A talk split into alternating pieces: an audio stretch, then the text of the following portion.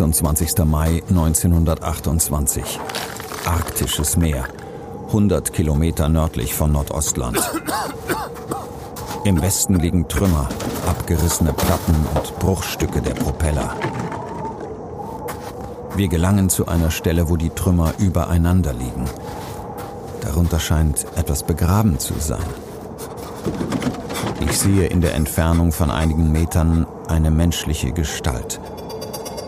Sie hat die Hand zum Kopf erhoben, als ob sie sich gegen einen Stoß schützen wollte. Es ist der Motorist der mittleren Gondel. Hier liegt er, tot auf dem Polarschnee, weit entfernt von Heimat und Familie.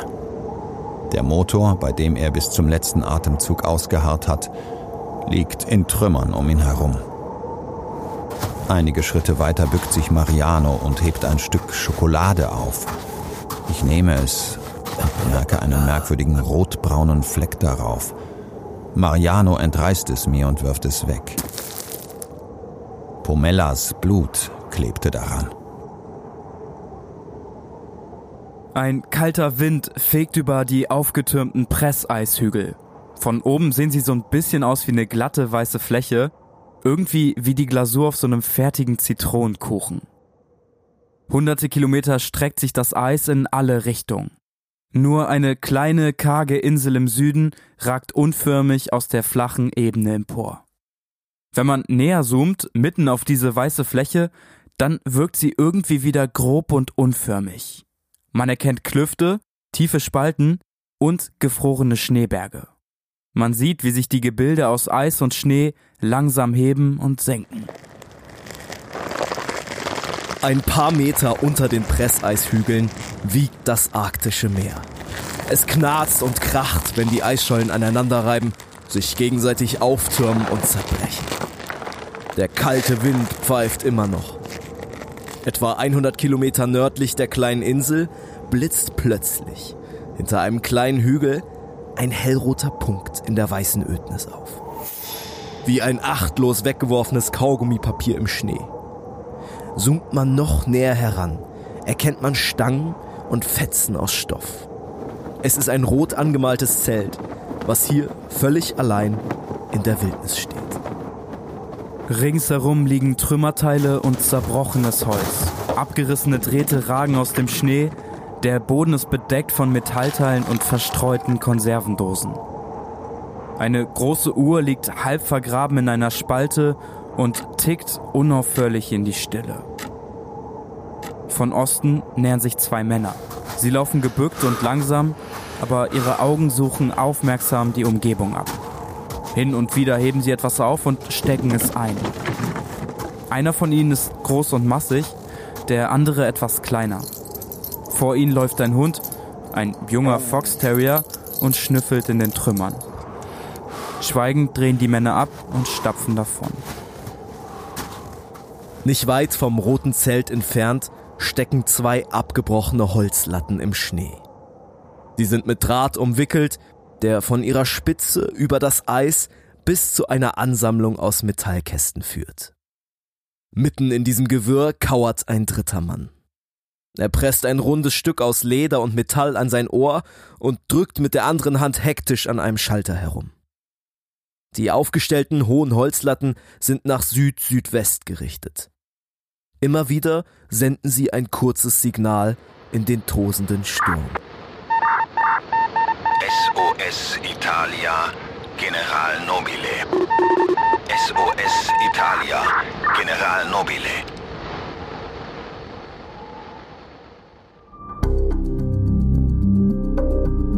Wild und Fremd. Ein Podcast über Entdecker und ihre Geschichten. Von Ole und Tore.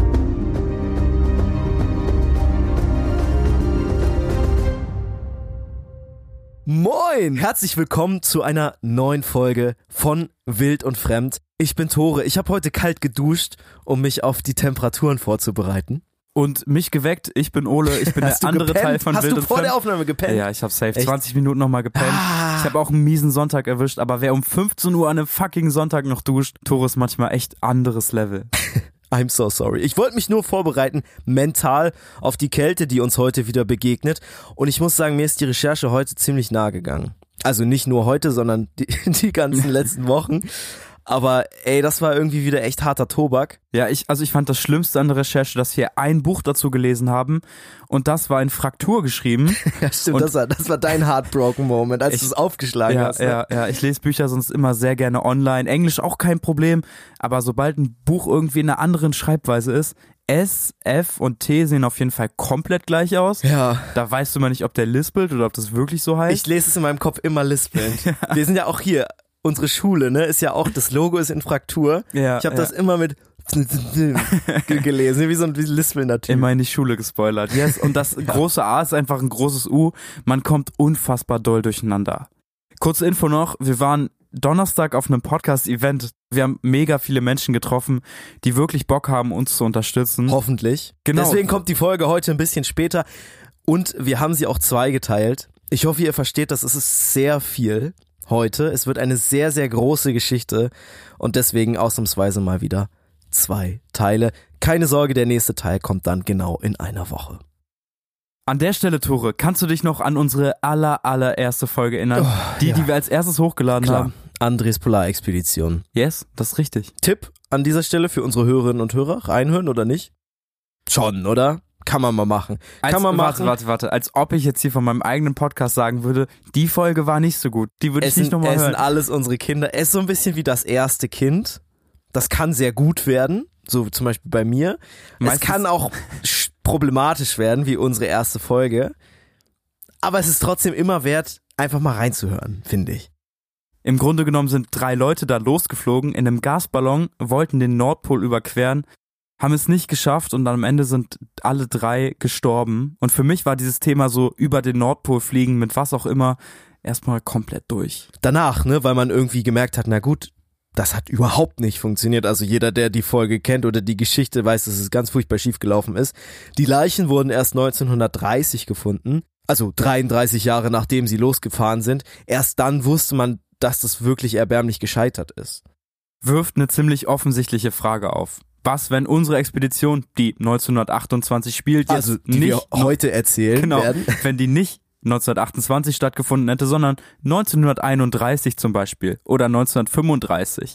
Hätten die Leute dann gesagt, hey, fliegt da auf jeden Fall hin? Oder hätten die Leute gesagt, hey, Andres Polarexpedition, das hat auch nicht so gut funktioniert, ich werde erstmal ein bisschen vorsichtiger. Das ist eine mega gute Frage. Wir sprechen nämlich heute über dasselbe Prinzip. Es ist wieder eine Expedition zum Nordpol und wieder wird mit einem gasgetriebenen Fahrzeug, Flugzeug, wie auch immer, ich will jetzt noch nicht spoilern, doch wir können sagen, es ist, es ist eine Art Zeppelin. Wir erklären euch das später. Wir noch. erklären es dann später. Es ist kompliziert. Es ist kompliziert. Es ist eine Art Zeppelin, mit dem fliegen diese Leute 1928 zum Nordpol. Sie haben also genau dasselbe vor, was André und seine zwei Jungs vorhatten. Da wusste man aber noch gar nicht, dass Andres Expedition gescheitert ist. Beziehungsweise man wusste es schon, aber man hatte die Leichen noch nicht gefunden und die Tagebucheinträge noch nicht und wusste nicht, was alles passiert ist. Und ja, vielleicht, wenn man das gewusst hätte, wären unsere Protagonisten heute nicht aufgebrochen. Die Expedition, die wir heute behandeln, heißt Italia-Expedition von Umberto Nobile. Ich hatte auf jeden Fall schon mal davon gehört. Ja, man stößt, wenn man so Expeditionen recherchiert, stößt man drauf, auf jeden Fall. Aber sie ist trotzdem, also als ich das Buch ausgeliehen habe in einer, in einer Bib, war ich wohl der Erste, der das ausgeliehen hat. Also in der Liste war sonst niemand eingetragen und das war äh, eine sehr alte Liste auf jeden Fall. Krass. Heute wird es, wie ihr schon im Intro gehört habt, wieder über ziemlich großes Leid gehen und wir müssen hier wie immer eine Triggerwarnung aussprechen. Ihr kennt's, wir bleiben immer sachlich, wir übertreiben nichts, aber wir wollen heute genau das erzählen, was damals passiert ist. Und dazu gehört auch der Tod von Menschen und das, was sie ertragen mussten. Wir haben es eben schon gesagt, also mir persönlich ist die Recherche echt ziemlich nahe gegangen. Es geht auch um eine, ja, tiefe Freundschaft, die irgendwie auseinanderbricht. Und ich hatte auch so ein bisschen das Gefühl, dass wir jetzt in diesen anderthalb Jahren, die wir das schon fast machen, so ein bisschen abgestumpft sind gegenüber dem, was so auf Expeditionen alles an schrecklichen Dingen passiert. Und das liest man dann so durch und sagt, ja, okay, dann ist das passiert, dann ist das passiert. Mhm. Aber irgendwie habe ich so ein bisschen das Gefühl, dass man da mal wieder chillen muss und sagen muss, okay, krass, die sind wirklich da. Also was da alles passiert ist, das ist so krass einfach. Das ist so krass. Ja, voll. Merke ich aber auch, dass man Sachen liest und irgendwie das so ein bisschen abgestumpfter verfolgt, weil man nicht mehr genau mitbekommt, was passiert, sondern immer nur nach der nächsten krassen, Krassen Aktion Sache sucht. sucht, ja, genau, genau. ja, ja. Und auf das andere irgendwie nicht mehr so viel Wert legt. Aber wenn man das Buch kurz aus der Hand legt und sich dann zwei Minuten klar macht, was da eigentlich passiert, dann liest man die nächsten 20 Minuten wieder ganz anders. Und ich würde manchmal gern echt positivere Geschichten erzählen. Also es ist schon, es tut weh, so oft vom Scheitern zu sprechen. In der nächsten Geschichte werden wir auf jeden Fall über ein etwas positiveres Thema sprechen. Dann sind wir der Reiterhof-Podcast. Noch was. Für alle, die uns heute zum ersten Mal hören und sich fragen, was sind das für Recherchen, die einem so nahe gehen? Herzlich willkommen. Herzlich willkommen zu Wild und Fremd. In diesem Podcast geht es um historische Expeditionen, um Forscherinnen, um Entdecker, um Menschen, die ins Unbekannte aufgebrochen sind und ganz oft nie wieder zurückgekommen sind. Das, was wir erzählen in diesen Folgen, ist historisch korrekt. Und zwar schnappen wir uns die persönlichen Tagebücher, die Briefe, die Reiseberichte, die Logbücher der Menschen, die losgezogen sind und dort während der Expedition immer wieder über ihren Alltag, über ihre Sorgen und ihre Hoffnungen geschrieben haben. Heute geht es wieder um eine Expedition in die Arktis. Wir haben insgesamt schon echt ziemlich viel über Nordpol-Expeditionen gesprochen und vor allem auch über die Probleme solcher Reisen. Elendlange Märsche, komplett überladene Schlitten, erfrorene Füße und so weiter. Ich glaube, das ist fast eine ewige Liste. Sowas ist halt eben kein Spaß. Die Leute, die heute in unserer Geschichte aufbrechen, das übrigens wie so oft alles Männer waren, die haben eine Idee, wie man das alles vermeiden könnte und trotzdem den nördlichsten Punkt der Erde erreichen können. Ich freue mich schon die ganze Zeit. Ole meint, es ist nicht so, aber ich finde, das hier wird wieder eine Technikfolge. Ihr müsst euch keine Sorgen machen, es ist auf gar keinen Fall eine Technikfolge. Wir sprechen aber auf jeden Fall über so ein paar technische Aspekte. Thor hat am Anfang in zwei Sätzen erklärt, was ein Luftschiff ist. Technik. Ja, Techniktore. Techniktore. Na gut, also wenn man zum Nordpol möchte und dabei nicht 500 Kilometer über Packeis stapfen will, dann muss man fliegen. Heute ist das kein Problem. Die meisten Arktis-Expeditionen heute sind auch Flugzeug unterstützt. Aber unsere Geschichte spielt 1928. Da gab's zwar schon Flugzeuge, aber die haben extrem viel Treibstoff verbraucht und konnten nicht 16 Mann über Tage oder Wochen tragen. Für genau solche Zwecke gab's damals aber ein anderes Fluggerät. Und das war, zumindest zu der Zeit, für viele der Inbegriff von Zukunft und Fortschritt. Heute fliegt niemand mehr damit, weil der Shit entweder ziemlich gefährlich oder einfach verdammt teuer ist. Und zwar heißen die Dinger Starluftschiffe. Also, das sind quasi Luftschiffe, die so ein Skelett um sich rum haben. Tore meinte irgendwas von Tropfenform. Die sind immer in aerodynamischen Tropfenform unterwegs. Genau, also es gibt Starluftschiffe, es gibt halbstarre Luftschiffe und es gibt irgendwas anderes, wo gar kein Skelett noch drin ist. Und Genau. die kann man alle, zumindest in Deutschland, unter einem Begriff zusammenfassen. Genau, in Deutschland nennt man das Ganze Zeppelin. Wenn man streng ist, ist es wirklich nur eine Bezeichnung für Luftschiffe aus deutscher Produktion. Wir sprechen heute über ein italienisches Luftschiff, aber zur besseren Verständlichkeit haben wir es auch einfach mal Zeppelin genannt. Die Funktionsweise ist sowieso immer dieselbe. Man hat eine große Hülle, die wird entweder mit Helium oder mit Wasserstoff gefüllt und daran eine kleine Gondel plus Motoren, um eben nicht komplett, um eben nicht komplett abhängig vom Winddrift zu sein. Das war's auch schon mit dem Technikpart. Genau, das ist es schon. Also du nimmst diesen Zeppelin, steckst den voll mit wissenschaftlichem Gerümpel und ein paar hoffentlich erfahrenen Leuten und fliegst los. Natürlich muss man dann immer wieder mal zwischenlanden, Sachen reparieren, Treibstoff auffüllen, Gas checken. Aber die Idee an sich klingt doch eigentlich ganz gut. Man kann entspannt in der Gondel forschen, man hat genug Platz, um ganz viele Apparate mitzunehmen. Und wenn alles gut läuft, kriegt niemand nasse Füße. Genau das hat sich unsere Expedition heute auch gedacht. Am Ende kommt natürlich alles ganz anders als geplant. Frühling 1928. Es bricht eine Gruppe aus Forschern, Navigatoren, Funkern und Mechanikern zu einer unglaublichen Reise auf. In einem, wie wir eben schon erklärt haben, Zeppelin fliegen sie von Italien aus nach Norden. Es geht über Spitzbergen nach Grönland und von dort aus in gerader Linie zum Nordpol.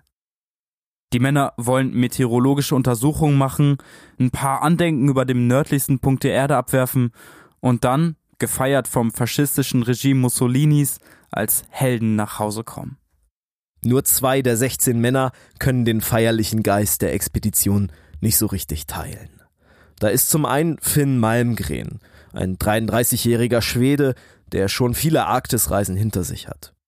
Er ist der erfahrenste Forscher der Gruppe und er weiß, dass sich auf dem Weg zum Pol noch ungeahnte Schwierigkeiten ergeben können.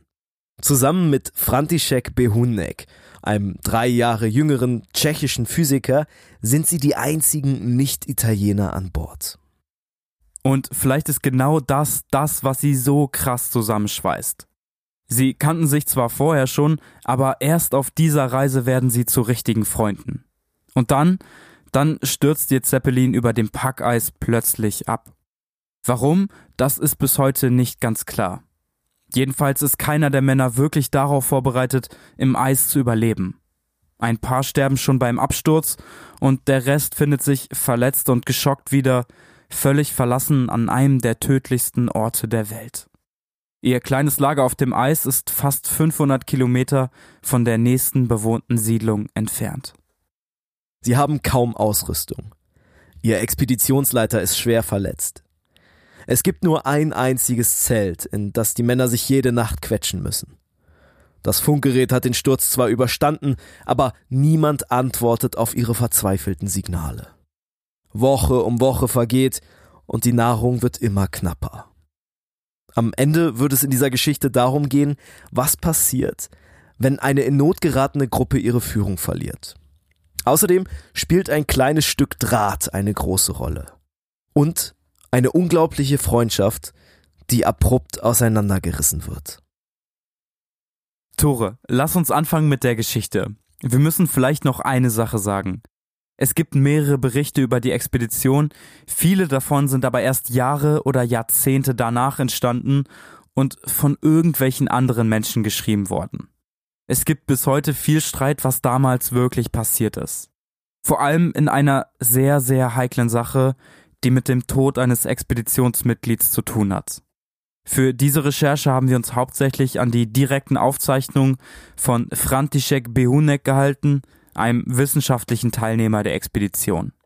Es gibt auch andere Berichte, aber das hier soll seine Geschichte werden. František Behunek, der Mann mit dem unaussprechlichen Namen, wird 1898 in Prag geboren. Sein Vater ist Schlosser, aber František will mehr. Er schreibt sich an der Uni ein und besucht Vorlesungen in Physik und Radiologie. Ein damals ziemlich modernes Fach in Paris. Fun Fact: Eine seiner Dozentinnen ist Marie Curie. Marie Curie, interessanter Name, die hat auf jeden Fall einige spannende Sachen herausgefunden und Shoutout an jemanden, der uns eine Instagram-DM geschrieben hat. Gefragt hat, ob wir eine Folge über Marie Curie machen wollen, war das, glaube ich, ne? Ich glaube auch, ganz genau. Also wir überlegen uns das auf jeden Fall nochmal mit der Folge, aber hier ist vielleicht schon mal so ein kleiner Vorteaser. Vielleicht schmeckt der schon ganz gut. Marie Curie ist eine richtig, richtig gute Frau. Die boxt ihn sogar bis zum Doktor durch. Und sie weckt in ihm auch das Interesse an der Arktis. Bionek ist kein Naturmensch, aber die Polarlichter, die faszinieren ihn wahnsinnig. Ziemlich verständlich, oder? Ja, kannst du das gut verstehen? Ich, ich, ich weiß nicht, also ich verstehe so krass die Faszination. Aber ich finde, es gibt noch krassere Sachen so. Na, ich will zum Beispiel viel lieber mal einen Eisberg sehen. Als die Polarlichter? Ja, ich war, also ich habe die, Pol wir haben ja beide die Polarlichter schon gesehen, also. Ja, so Licht-Mini-Bögen. Ich habe nicht viel gesehen, ne? Ich möchte die einmal.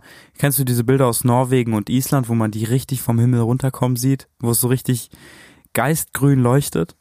Das finde ich zehnmal krasser als hier ein Eisberg. Ich würde schon gerne einen Eisberg sehen. Aber egal. Behunek will auf jeden Fall an Polarlichter. Eisberg über Polarlichter. Sehr, sehr wild auf jeden Fall. Als Radiologe möchte man natürlich wissen, wie entstehen Polarlichter. Dazu gab es damals schon ganz gute Theorien, aber es fehlen einfach Messungen, um diese Theorien zu belegen.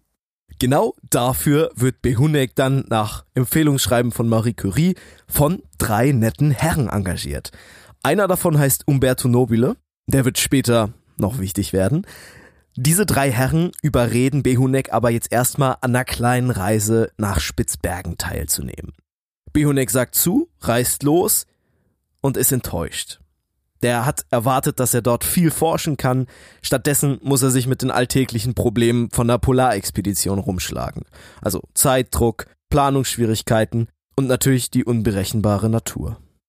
Ich finde, an der Stelle kommt schon raus, dass Behunek ein richtiger Wissenschaftler ist. Ja. Der hat keine Lust aufs Abenteuer, der will möglichst Ruhe, will seine Messung vernünftig machen und dann ganz penible Ergebnisse abgeben.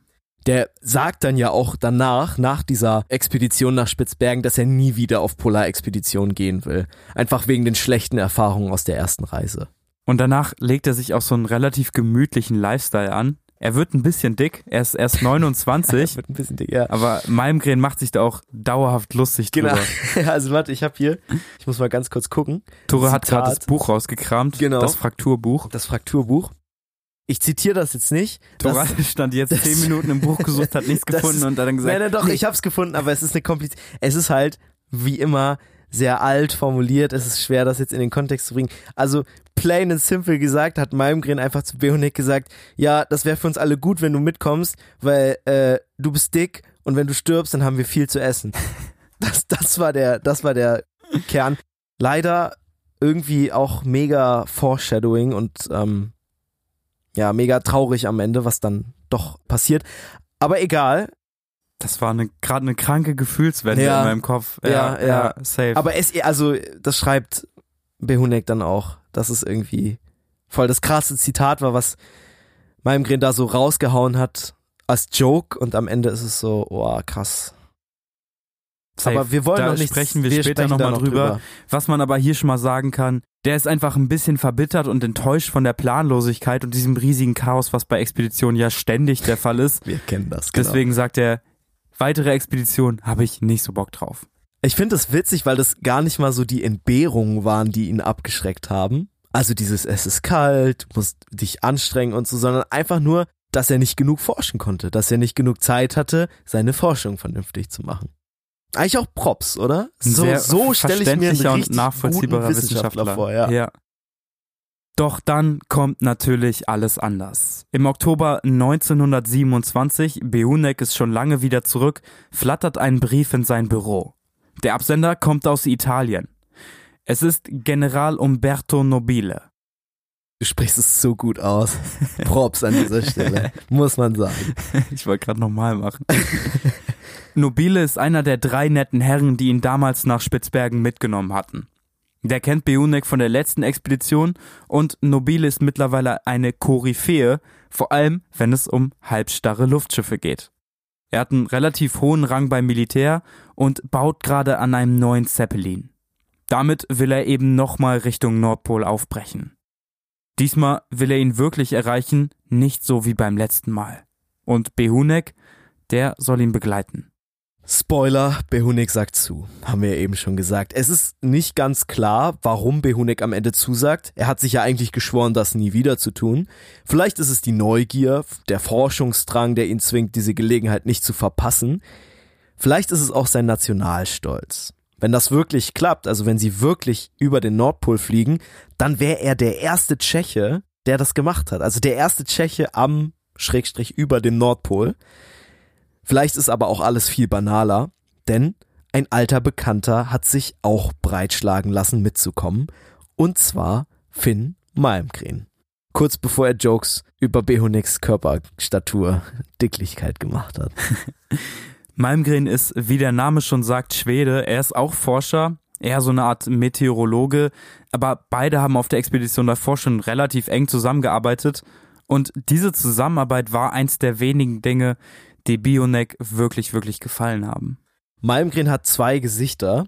Wenn man den googelt, wenn man einfach mal bei Google Bilder Finn Malmgren eingibt, dann kommen Fotos von ihm. Da guckt er, ja, ziemlich böse. Guck mal, hier in diesem Buch ist auch eins von ihm. Danach den Fotografen abgestochen. Ja, so sieht er wirklich aus. Aber privat war das ein super funny Dude. Also super funny, super nice, umgänglich. Wenn man den erstmal kannte, war das wohl ein richtiger Wonneproppen. Ich glaube, das wird sich auch später noch zeigen, dass Malmgren in den Situationen, in denen es ihm selber nicht gut geht und er wenig hat, trotzdem noch ein Mensch ist, der super, super viel abgibt, der einfach seine letzten Reste mit allen anderen teilt. Außerdem ist es ein mega erfahrener Polarforscher. Der war vor der Expedition, über die wir jetzt sprechen, schon drei Jahre in der Arktis, hat dort teilweise auch auf dem Eis gelebt und kennt sich also richtig aus mit Überleben in dieser unwirtlichen Gegend. Und was für Beonek natürlich auch wichtig ist, die beiden können sich unterhalten, die beiden können zusammen Spaß haben, aber neben diesen ganzen Scherzen sind beide extrem konzentrierte Wissenschaftler. Behonek beschreibt dann nochmal eine Szene, kurz bevor sie abfliegen, wie Malmgren, sobald er dann professionell wird, überhaupt keine Jokes mehr macht. Also wie dieses freundliche, kameradschaftliche dann sofort verschwindet, sobald er an seinen Wettertabellen sitzt. Kippt er dann direkt aufs andere Gesicht. Malmgren wurde höchst ungemütlich, sobald er seine Brille aufsetzte und sich an die Karten und meteorologischen Nachrichten machte, die vom Wetter in den verschiedenen Orten Europas berichteten. Sein Humor schwand unter dem Eindruck der schlechten Meldungen. Von Donnerstag an waren wir alle täglich zum Start bereit, belagerten den mürrischen Malmgren und überschütteten ihn mit Fragen, ob geflogen werde oder nicht. Aber alle unsere Fragen waren vergeblich. Und so bildet sich eine Schicksalsgemeinschaft. Beonek, der tschechische Physiker, Malmgren, der schwedische Polarexperte, 13 Italiener, Ingenieure, Maschinisten und Offiziere. Alle angeführt von General Umberto Nobile, der sein Luftschiff mittlerweile fertiggestellt hat. Im Frühling 1928 ist dann alles bereit. Sogar der Papst spricht seinen Segen für das Unterfangen aus und der hat ihnen einfach so ein großes Eichenkreuz gegeben und hat gesagt, hey, werft das doch einfach mal über den Pol ab. Ja, weiß nicht, ob Umberto Nobile sich da so drüber gefreut hat. Ist ja schwer. Wenn der Klerus adelt, dann tadelt man. Was? Wie ging das nochmal? Wenn der, wenn der Klerus was sagt, dann springt man. Ja gut, es ist Italien, da ist der Papst nicht so weit weg. Ist vielleicht auch ein gutes Zeichen. Und ey, wenn wir eins gelernt haben, dann jeder, der auf eine Expedition geht, ist abergläubisch. Ja, Gibt immer, aber es, gibt zählt immer abergläubische Jeder Menschen. Glaube. Wenn was schief läuft, dann zählt jeder Glaube an alles. Ja, das stimmt, das stimmt. Also mega gut, sie haben dieses Holzkreuz drin. Das wird in die Gondel buxiert. Die Gondel ist ja das, was unter dem Zeppelin hängt, dort wo die Leute quasi dann drin sind. Die ist ungefähr so groß wie so ein kleines Boot. Um Gewicht zu sparen, sind die Wände aus dünnen Leinen. Auch die Abtrennung zwischen den Kabinen in dieser Gondel sind eher Stoffvorhänge als richtige Zwischenwände. Und das ganze Konstrukt hängt dann eben an ein paar dünnen Aluminiumstreben unter dem riesigen Gaskörper des Zeppelins. Die Gondel ist vollgestopft mit technischen Apparaten. Vorne stehen Navigationsgeräte, Druckmessgeräte und die Höhensteuerung. Dann kommt der Navigationstisch, Funkgeräte und hinten die Motorsteuerung. Alles summt und surrt. Die Tanks werden ein letztes Mal auf Lex geprüft. Der Expeditionsleiter hat das Luftschiff damals Italia genannt, wahrscheinlich auch einfach ein super loyaler Schachzug gegenüber der Regierung in Rom. Die haben nämlich seit sechs Jahren neun ziemlich totalitären Anführer namens Benito Mussolini. Und der lässt natürlich keine Gelegenheit aus, der Welt zu zeigen, wie großartig Italien eigentlich ist. Bionek und Malmgren, die einzigen beiden Ausländer, werden in dieser Zeit aber ziemlich, ziemlich gut betreut. Es gibt die Story, dass Behunek und Malmgren dann in dieser Zeit, also im April, jeden Tag auf gutes Wetter gewartet haben, um endlich mit den anderen zu starten. Und Behunek und Malmgren haben dann immer abends noch ein Bier zusammen getrunken. Behunek ist halt tschechisch so, da Wofür ist Tschechien bekannt? Was das bekannteste Ist- aus Tschechien? P Pilsener? Bier. Ist Einfach Bier. Ich sehe mal Bier- Bierstatistiken und da ist Tschechien immer auf Platz 1 und Deutschland immer auf Platz 3. Irgendwann Was kommt ist noch dazwischen? Das würde ich gerne wissen. Soll ich, soll ich mal gucken? Ja. Ich guck mal live nach einer Guck, guck mal live nach Bierstatistik. einer Bierstatistik. Ich erzähle kurz die Geschichte zu Ende. Okay. Auf jeden Fall wurde Behunek dann natürlich Bier angeboten und es wurde gesagt, das ist hier, das ist echtes tschechisches Pilsener. Und Behunek hat dann geschrieben, nee, das war italienisches Gebräu. Das war definitiv kein Pilsener. Hammer, Hammer. Ich habe eine Statistik gefunden, die gilt für 2016. Da ist Deutschland auf Platz 5. Davor sind Moldau, Litauen, Tschechien, die Seychellen. Okay, aber Tschechien ist auf jeden Fall vor Deutschland. Tschechien ist davor, yes, yes. Und ganz, ganz unten Saudi-Arabien, Syrien. Ja, das ist halt, Krass. da ist halt verboten so, ne? Das ist Alkohol verboten. Ja, verkaufen trotzdem ein bisschen was. Ja, ja das Aber glaube ich. krass. Wahrscheinlich ja, okay. inoffiziell noch viel mehr. ja, safe. Also in den südlicheren Ländern ist es echt nicht so viel. Und Italien hat 7,5 und liegt damit auch unter Brasilien noch. Ja, anscheinend ist das Bier oder war das Bier damals auf jeden Fall Gebräu, Ja, laut ja. Behunek. Also, Ich Behunek wollte Pilsner trinken, hat kein richtiges bekommen. Die beiden merken, dass sie nicht so richtig dazugehören. Das war zwar alles keine staatliche Expedition. Der Expeditionsleiter hat sich auch so gut wie möglich aus der Politik rausgehalten. Also wir haben jetzt keine Anhaltspunkte dafür, dass Umberto Nobile irgendwie bekennender Nazi oder bekennender Faschist war. Aber ist ja auch klar, wenn dein Luftschiff Italia heißt und deine Crew fast nur aus Italienern besteht. Da wirst du Da reingezogen, wirst du einfach. reingezogen. Und in diesen Faschismus, der geäußert wird, Ja. da spielst du auf jeden Fall deine Rolle. Und ich glaube, zusammen mit der Sprachbarriere führt es dazu, dass so eine distanzierte Höflichkeit zwischen den Italienern und Beonek und Malmgren auftritt. Und das Ganze schweißt die beiden Männer noch mehr zusammen. Am 14. April, nach tagelangen angespanntem Warten, ist es dann endlich soweit. Der penible Malmgren gibt sein Okay von der Wetterseite und sofort beginnen die fieberhaften Vorbereitungen für den Start. Bis Mitternacht dröhnt die große Halle im Norden Italiens vom Rattern der Generatoren und den angestrengten Rufen der Bordtechniker. Die Hülle wird mit Gas befüllt, die Motoren werden aufgetankt. Nobile, der Expeditionsleiter, spornt zur Eile an. Und dann steigen sie ein. Einer nach dem anderen klettert über die kleine Aluminiumleiter in die Gondel. 16 Männer quetschen sich hinein. Acht von ihnen werden die nächsten zwei Monate nicht überleben. Die großen Scheinwerfer beleuchteten den ganzen Flugplatz und die sonst so stille Halle füllte sich mit Vertretern der Presse und der Behörden. Um ein Uhr nachts öffneten sich endlich die ungeheuren Tore der Halle. Das Manöver begann. Soldaten ergriffen die Seile und das Luftschiff wurde langsam hinausgezogen. Es war fast windstill. Ein letzter Abschied von der Menge unten und plötzlich, ohne dass man eine Bewegung merkt, sieht man sie von den Scheinwerfern beleuchtet, tief unter sich und hört ihre Abschiedsrufe. Dann wendet sich das Luftschiff langsam. Die Motoren werden lauter. Die Italia hat ihre weite Pilgerfahrt angetreten. Es ist furchtbar eng in dieser Gondel. Die Motoren stampfen und dröhnen und der Wind schaukelt das Luftschiff hin und her. Sie fliegen tief, manchmal nur 200 Meter über dem Boden und schon beim Start sind viele seit Stunden wach und mittlerweile sind alle übermüdet. Denn irgendwie ist an Schlafen nicht zu denken, die Gondel ist so eng, dass es nicht mal einen Stuhl zum Sitzen gibt. Alle müssen stehen, nur ab und zu kann sich jemand für zwei bis drei Stunden in einer Ecke zusammenkauern.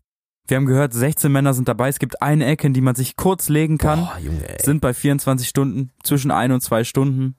pro Mann Schlaf. pro Mann pro, 24 pro Stunden. 24 Stunden. Das ist viel zu wenig Schlaf. Ja, aber dann können sie ja irgendwann gar nicht mehr schlafen, ne? Dann ist vorbei. Yes, dann hat der Himmel was dagegen. Der Himmel hat was dagegen, sie geraten in ein Gewitter. Eine riesige Front aus schwarzen Wolken rückt vom Westen auf sie zu. Der Kommandant befiehlt per Maschinentelegraph an die drei kleinen Motorgondeln, sofort volle Kraft nach Osten abzudrehen. Doch es hilft nichts. Das Gewitter holt das kleine Luftschiff ein und verschluckt es förmlich. In der Gondel wird es dunkel. Nur das Licht der Blitze wirft ab und zu einen Schein auf die angespannten Gesichter der Männer. Regen peitscht auf die dünnen Leinwände der Gondel. Um sie herum tobt der Sturm. Sie werden hin und her geworfen, es gibt kein Oben und kein Unten mehr. Der Kommandant versucht verzweifelt Höhe zu gewinnen, alle stehen sorgenvoll an den kleinen runden Fenstern und schauen hilflos in die graue Suppe. Niemand weiß, wo sie gerade sind. Dann endlich klart es etwas auf. Das tiefe Rumpeln wird schwächer und die Italia bricht durch die Wolken in die Abenddämmerung. Sie haben es tatsächlich geschafft. Behunik schreibt später, dass das Gewitter wahrscheinlich nur eine halbe Stunde oder so gedauert hat, sich aber angefühlt hat wie ein Menschenleben. Kein Wunder, wenn du kaum geschlafen hast und dann noch in so ein Unwetter fährst. Fast einen Monat lang fliegen sie über Deutschland, die Nordsee und Skandinavien. Alle paar Tage landen sie an Flugplätzen, tanken auf und reparieren das, was kaputt gegangen ist. Es ist eine quälend lange Reise, aber ihr Luftschiff wirkt zuverlässig. Es gibt keine größeren Probleme, die Motoren laufen unablässig und sie verlieren insgesamt wenig Gas. Im Mai erreichen sie endlich den Startpunkt der eigentlichen Expedition. Die Königsbucht auf Spitzbergen. Bis zum Nordpol sind es von hier etwa noch 1000 Kilometer. Die Mannschaft nutzt die Gelegenheit, sich auszuruhen, Kraft zu tanken und die Italia auszubessern. Das heißt, Motoren werden getauscht und die Hülle wird nochmals auf Lecks überprüft. Jetzt darf einfach nichts mehr schiefgehen. Alle sind optimistisch. Selbst Behunek ist jetzt schon vom Polfieber gepackt. Die ersten Testflüge sind durchwachsen. Das Wetter ist schlecht, immerhin bleiben sie drei Tage in der Luft. Am 23. Mai starten sie zur letzten Reise Richtung Nordpol. Sie fliegen über die Küste von Grönland und dann immer weiter nach Norden, bis es kein Norden mehr gibt. Um 0.30 Uhr meldet der erste Offizier, dass sie jetzt offiziell über dem Nordpol schweben. Die Italia verlangsamt ihre Fahrt. Nebel hängt in tiefen Wolken in der Luft. Sie gehen langsam runter. 400 Meter, 300 Meter, 200 Meter. Sie werfen das Eichenkreuz und eine italienische Flagge ab. Beide verschwinden im Nebel. Behunek denkt an zu Hause, an Prag, an das Schloss und die schönen Brücken.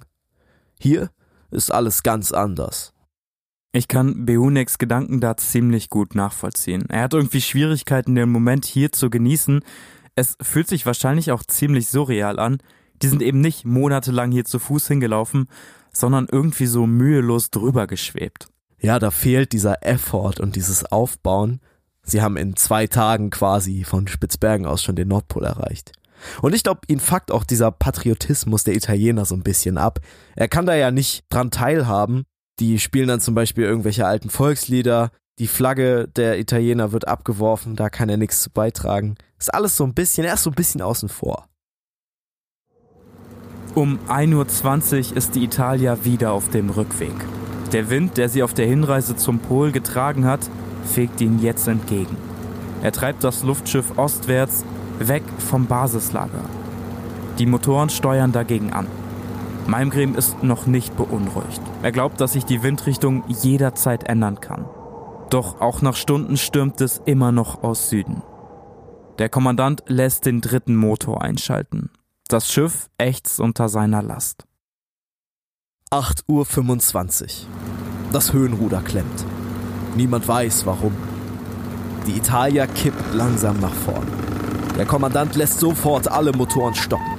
Irgendwer wirft Benzinkanister ab. 80 Meter über dem Boden richtet sich das Schiff wieder etwas auf.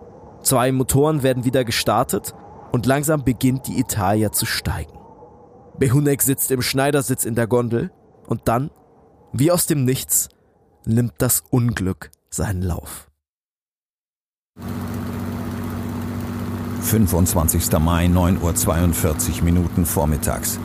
Ich schaute gerade aus dem Fenster der Gondel, als ich plötzlich bemerkte, dass die Motoren unregelmäßig arbeiteten. Es folgten einige Detonationen und dann waren sie auf einmal still. Der linke Motor arbeitete noch und ich sah, wie sich das Schiff mit dem Heck nach unten neigte. Der Anblick war grauenhaft. Das Eis schien gegen uns zu fliegen und verwandelte sich aus der ursprünglich einheitlichen Fläche in hunderte von Eisblöcken, die in wildem Chaos durcheinandergeworfen waren. Ich zog den Kopf zurück und schloss die Augen mit dem Gedanken, jetzt hat alles ein Ende.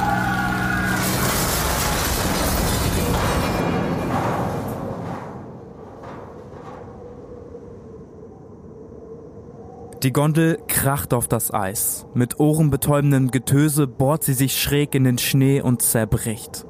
Behunek wird halb vom Schnee begraben und kann sich nur mit Mühe freischaufeln.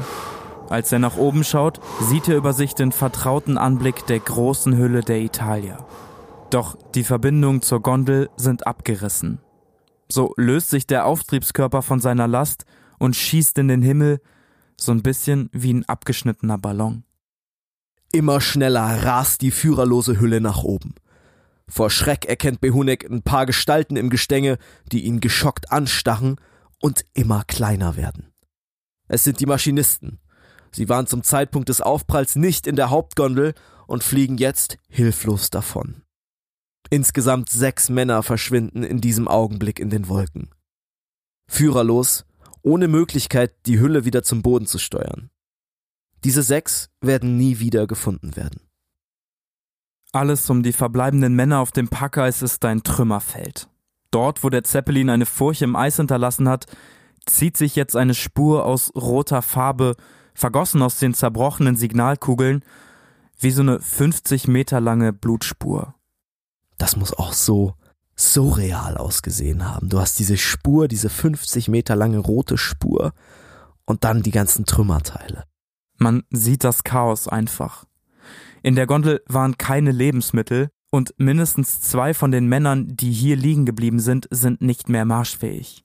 Erfahrene Polarforscher schaffen in diesen Gebieten so zwei Kilometer pro Tag. Das liegt daran, alles ist voll von Spalten, Schmelzwasserpfützen und Presseishügeln und die machen ein schnelles Vorankommen einfach unmöglich.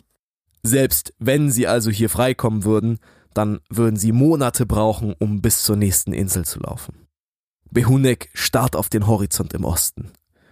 Eine dünne Rauchsäule zeichnet sich am Himmel ab. Ist es ein Feuer? Oder gar ein Schiff? Vielleicht sind sie ja doch nicht so weit entfernt vom Land.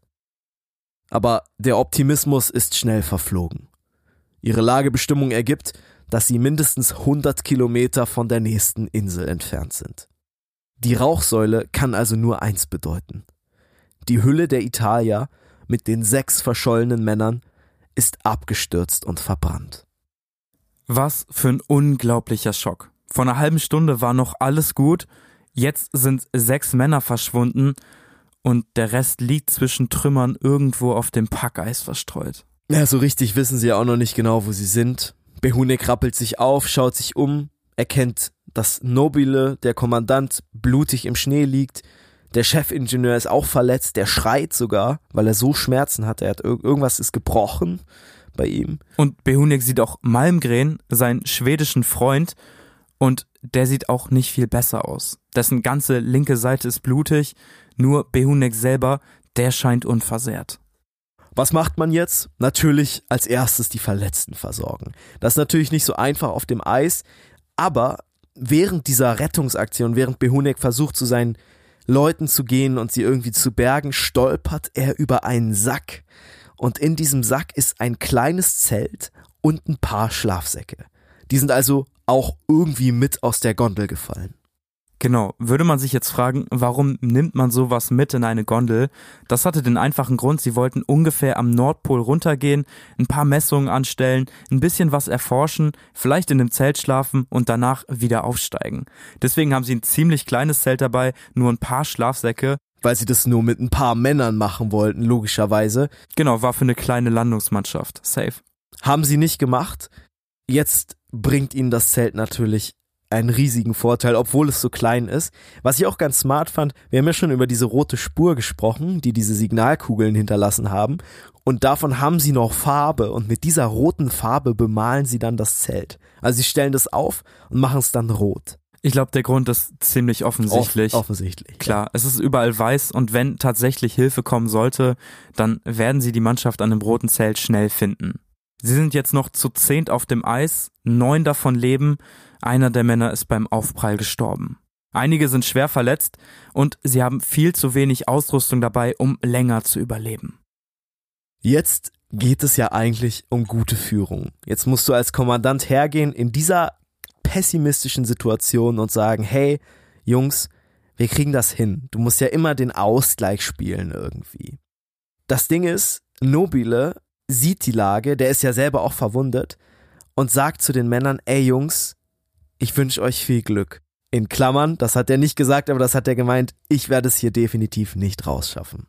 Es ist wahrscheinlich eine sehr vernünftige Ansicht, aber Nobile ist der Kommandant. Nobile ist der Chef der ganzen Gruppe und eigentlich erwartet man von seinem Chef, selbst in so einer Situation da reinzugehen und zu sagen, hey, unsere Chancen sehen nicht gut aus, aber so und so können wir das Ganze überleben. Das und das ist der Plan, wenn wir daran festhalten, dann werden wir hier irgendwie rauskommen.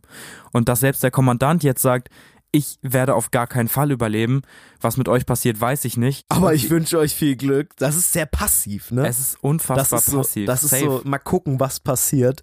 Und er übergibt dann, also das macht er nicht offiziell, aber da er ja sowieso eigentlich nur im Zelt liegt, mit, zusammen mit seinem verletzten Chefingenieur, übernehmen dann der erste Offizier Mariano das Kommando und Behunek selber. Die sind dann diejenigen, die irgendwie durch die Wrackteile gehen, Sachen suchen, am Ende ja dann auch die Leiche finden von dem einen Maschinisten, das haben wir im Intro gehört. Und versuchen so viel Nahrung und so viel Hilfsmittel wie möglich aus diesen Wrackteilen zu fischen. Ja, und einer in der Gruppe, der hat sich ein bisschen abgesondert, der sucht selber noch in den Wrackteilen und das ist der Funker der Gruppe. Zwischen ein paar verbeulten Dosen Pemmikan und Schokolade findet er tatsächlich das Funkgerät der Italia. Behunek beschreibt das. Die sind alle irgendwie am Stochern in diesem Wrackhaufen. Und auf einmal sieht er den Funker, wie der so seine Hände zu so einem Trichter zusammenformt, aber nicht reinruft, sondern das einfach nur zeigt. Und erst checkt niemand, was los ist, und dann sind alle so, fuck, er hat das Funkgerät gefunden, er hat das Funkgerät gefunden. Und natürlich laufen alle hin, die noch laufen können. Und tatsächlich, Biagi hat den Empfänger des Funkgeräts gefunden. Klar, Funkgerät würde sie auf jeden Fall aus dieser Lage rausbringen, zumindest könnten sie Hilfe rufen. Und so kommt es, dass sie kurz darauf tatsächlich nach Hilfe rufen.